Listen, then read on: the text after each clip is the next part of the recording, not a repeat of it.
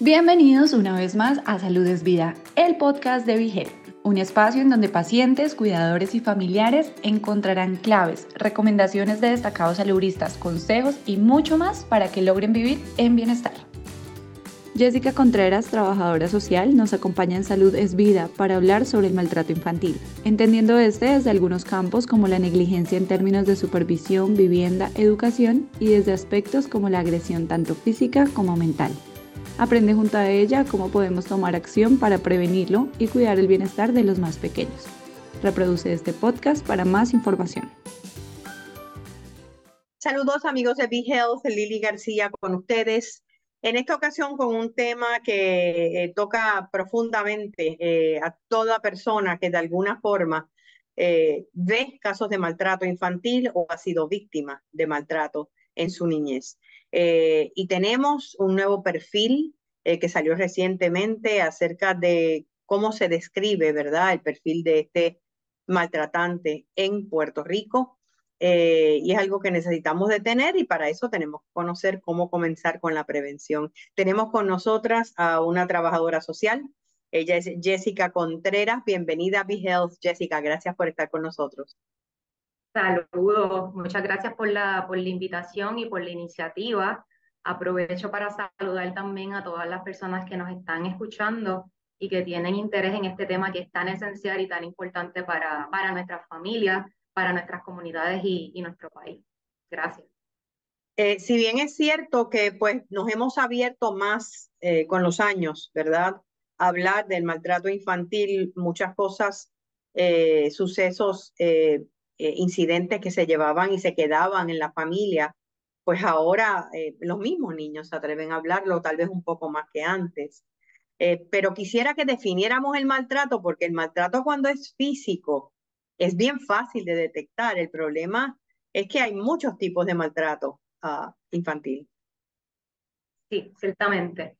y tenemos una ley, ¿verdad? En Puerto Rico, que es la ley 246, y basado en esa ley que la conocemos como la Ley para la Seguridad, Bienestar y Protección de Menores, define el, maltrato como todo acto intencional u omisión que puede incurrir tanto el padre, la madre, la persona responsable y que pueda poner en riesgo la salud física, emocional y mental de, del niño y la niña. Para mencionar las tipologías, como bien mencionó, está el maltrato físico, la negligencia, que la negligencia abarca eh, varios elementos como lo es la educación, la emocional, la vivienda, la supervisión.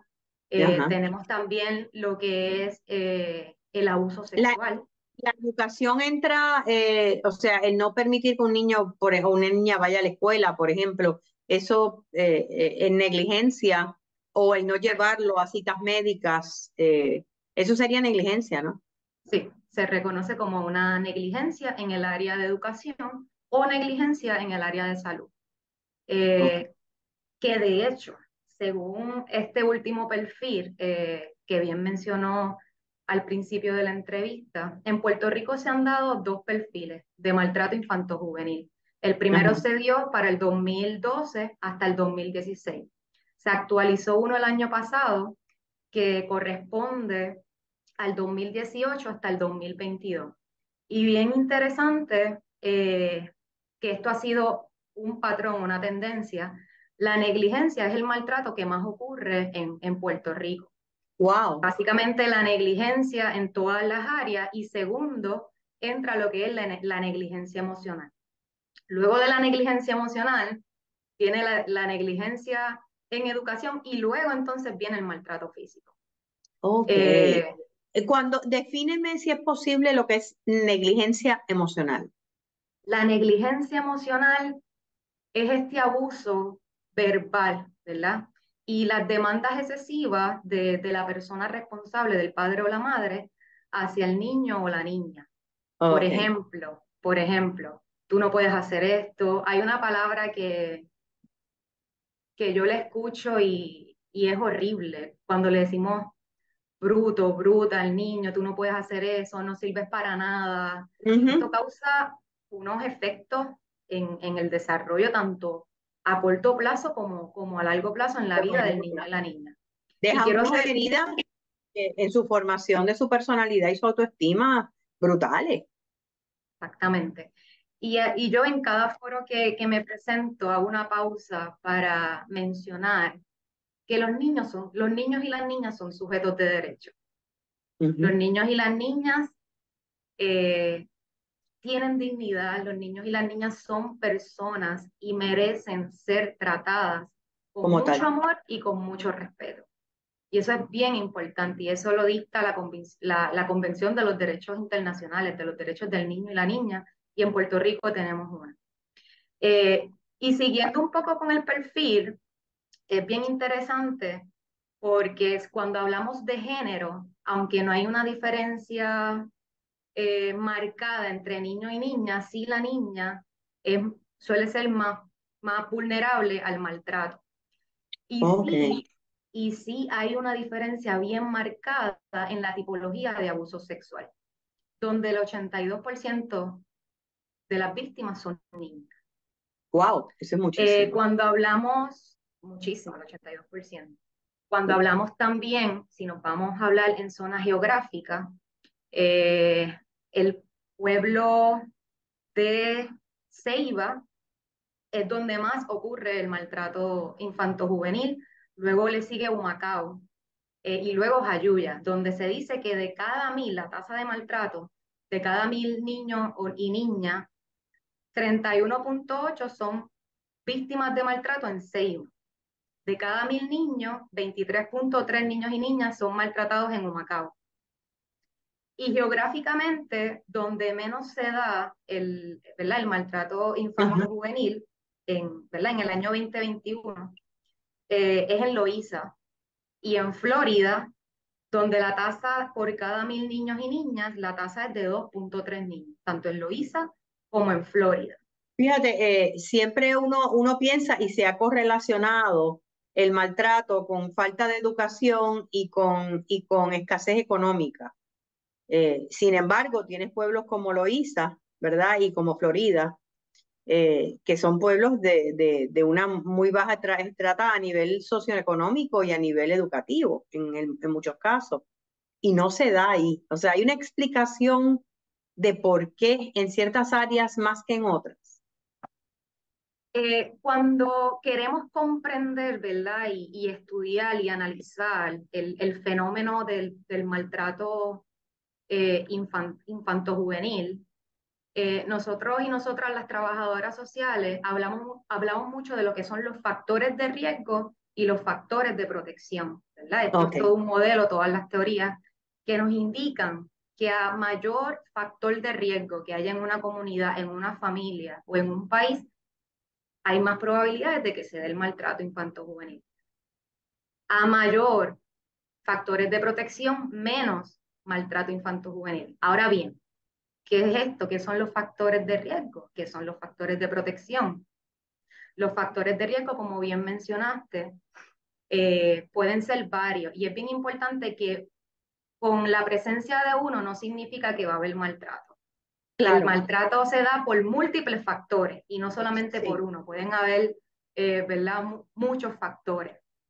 Uno de los factores eh, puede ser el abuso, eh, uso problemático de sustancias en la familia, puede ser también familias que tengan algún diagnóstico de salud mental y que no tengan una adherencia a tratamiento.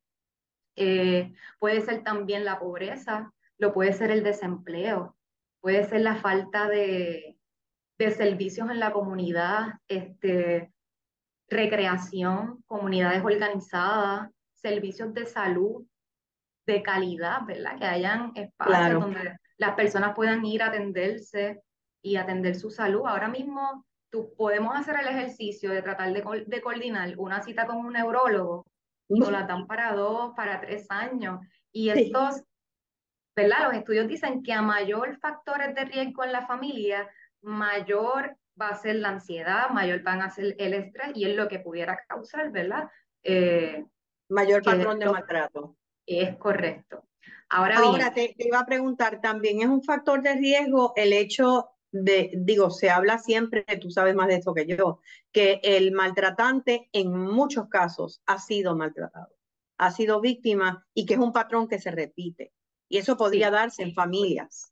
Puede ser un factor de riesgo, sí. Es una conducta aprendida que yo viví en mi infancia, que lo normalicé, que no recibí servicio eh, psicológico, ¿verdad? Para superar ese trauma, para superar, superar el trauma, sanar las heridas y ver otras posibilidades de vida, de bienestar. Y sí, se puede este, repetir ese, ese patrón generacional, sí. Entonces, ¿qué podemos hacer como comunidad para prevenir? Es, todos y todas tenemos responsabilidad. Y algo, algo que tiene la ley 246 es que atribuye responsabilidades a todos, a todas las agencias gubernamentales, a las organizaciones comunitarias, a las iglesias. Nosotros como ciudadanos, eh, ¿verdad? Esa, responsabilidad que tenemos de si vemos eh, algún tipo de maltrato, esa responsabilidad de, de referirlo, ¿no? Eh, todos, tenemos, todos tenemos responsabilidad. Sin embargo, hay algo bien importante que yo siempre menciono y porque a veces le criminalizamos a las familias, culpabilizamos a las familias, pero hay una violencia indirecta que no vemos. Y, y muchas veces esa violencia viene más desde arriba, es una violencia estructural. Es una violencia que, que surge cuando cerramos escuelas. Es una violencia que surge cuando ahora mismo yo tengo un familiar que está en el hospital y lleva cuatro días en un pasillo porque no hay gasto.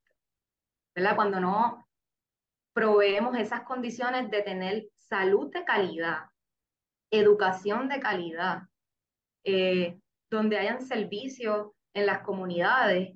Eh, mencionaste, mencionaste el apoyo comunitario, en muchas ocasiones se le quitan fondos a organizaciones comunitarias eh, que son determinantes para esa comunidad en particular, para reunirse, para enterarse de cosas. Definitivamente la, una comunidad organizada donde hayan espacios, donde hayan parques, donde hayan espacios de recreación, donde la familia puedan ir a recibir servicios, hay una comunidad en Junco, que allí está la Red por los Derechos de la Niñez y la Juventud, que están haciendo un excelente trabajo comunitario. Eh, y, eso es lo que, y eso es lo que hace falta en, en nuestro país para un poco ir combatiendo lo que es el maltrato infanto-juvenil. A medida en que tengamos servicios de calidad accesibles, esos factores de protección van a aumentar y esos factores de riesgo van a disminuir y vamos a ver una diferencia, ¿verdad? En, en, este perfil, en este, en este perfil de, de maltrato, que en el 2020 hubo 4.413 niños y niñas víctimas de maltrato, sobrevivientes de maltrato. Eso es informado, porque puede haber... Esto es fundamentado. Esto ya es fundamental. Ya ahí es que sí, que para, para efectos se investigó y se, y se, fundamentó, y se fundamentó el maltrato. fundamentó. Esto fue para el 2020. Para el 2021 hubo un aumento significativo. Más de mil. 5.315 wow. niños y niñas. Tal vez, la, tal vez la pandemia tuvo algo que ver con eso, las tensiones claro.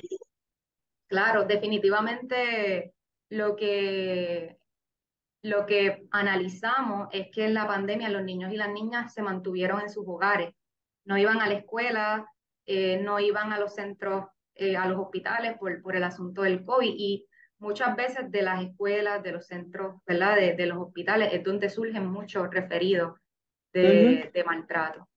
Eh, que sí que vimos un, un disparo en, en el 2021 y se estima, según este perfil, que en Puerto Rico Anualmente, 5.000 niños y niñas son víctimas sobrevivientes del maltrato infanto-juvenil. Y la tasa en general es por cada mil niños y niñas, 10, 10 es un número altísimo, alarmante. Son víctimas y sobrevivientes de maltrato infanto-juvenil.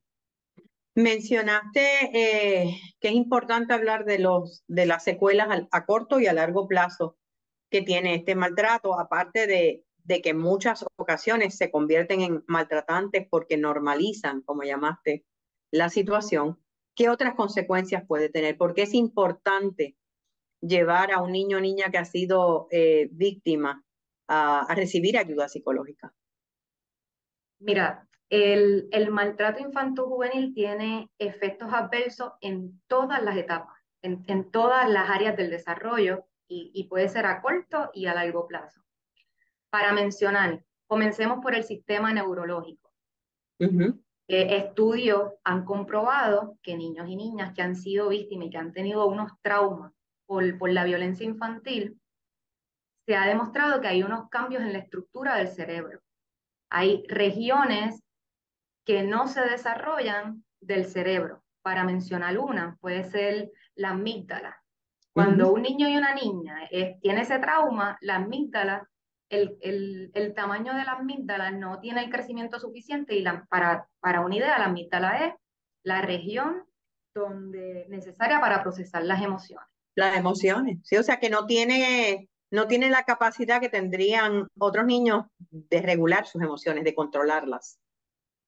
Exacto. Otra de las regiones que se ve afectada es el hipocampo, que el hipocampo es el responsable de, de, la, de la memoria, de memorizar, del aprendizaje. Así que ya también se ven unos efectos en lo que es el aprendizaje del niño o la niña. Hay un rezago. Eh, exacto. Aparte de eso también, en el sistema neurológico, cuando un niño y una, una niña está constantemente eh, recibiendo este abuso y esta negligencia, el cerebro comienza a producir cortisol, que el cortisol es lo que le conocemos el estrés tóxico, que afecta también directamente lo que es el aprendizaje y la, la le, llamamos, ¿verdad? Los, los, que trabajamos en el desarrollo, las funciones ejecutivas, que son las encargadas de la autorregulación, del autocontrol, de la memoria de trabajo. Todo eso, ¿verdad? Se ve afectado neurológicamente. Si hablamos eh, en el comportamiento, en las consecuencias psicológicas, si bien es cierto, eh, hay unas consecuencias de salud mental y, ¿verdad? Salud mental y emocional. Ya los estudios evidencian que niños que experimentan maltrato sobre la niñez a largo plazo pueden presentar tanto trastornos de ansiedad, de estrés y otros trastornos eh, psiquiátricos. También los estudios han encontrado que los adultos con un historial de experiencias infantiles adversas tuvieron una mayor prevalencia de intentos suicidios en la edad, en la edad adulta. Hace sentido. Sí, porque te cargas con heridas que tú no sabes qué hacer con ellas, ni cómo sanarlas. Y, y, y, ni hablar del coraje, eh, ese coraje sostenido eh, por algo que no pudiste controlar. Y por esa misma línea, esto también dificulta lo que es el apego y, y hay una dificultad social en cómo nos relacionamos, cómo mantenemos relaciones sanas con, con nuestros pares, con nuestras familias, con nuestras parejas, con nuestros niños y con nuestras niñas, ¿verdad? Hay una, hay una relación eh, con el apego y las dificultades sociales. Eh, otro de los efectos, ¿verdad? Y las consecuencias psicológicas, que, que esto lo, lo, así lo determina el DSM-5, eh, es el, el, trastorno de estrés postraumático, que tiene, ¿verdad?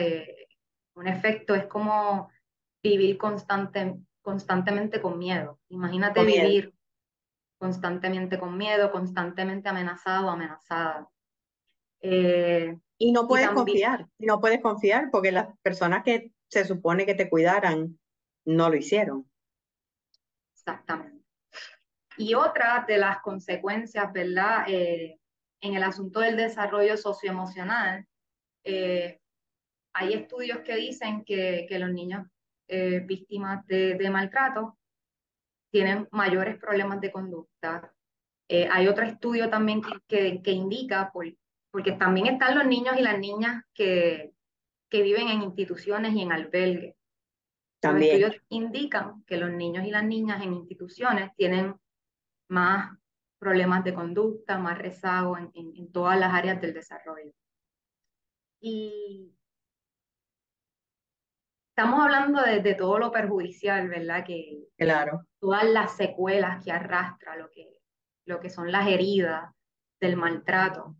Eh, pero también yo quiero mencionar, yo trabajé muchos años en, en un hogar de niños y niñas eh, de la primera etapa. Y recuerdo que llegó un infante de ocho meses con yesos en las manos, en, la, en, todas, en todas las partes del cuerpo. Ay, Dios mío.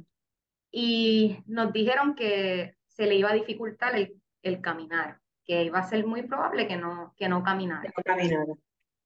Eh, y eso fue a causa de un maltrato físico.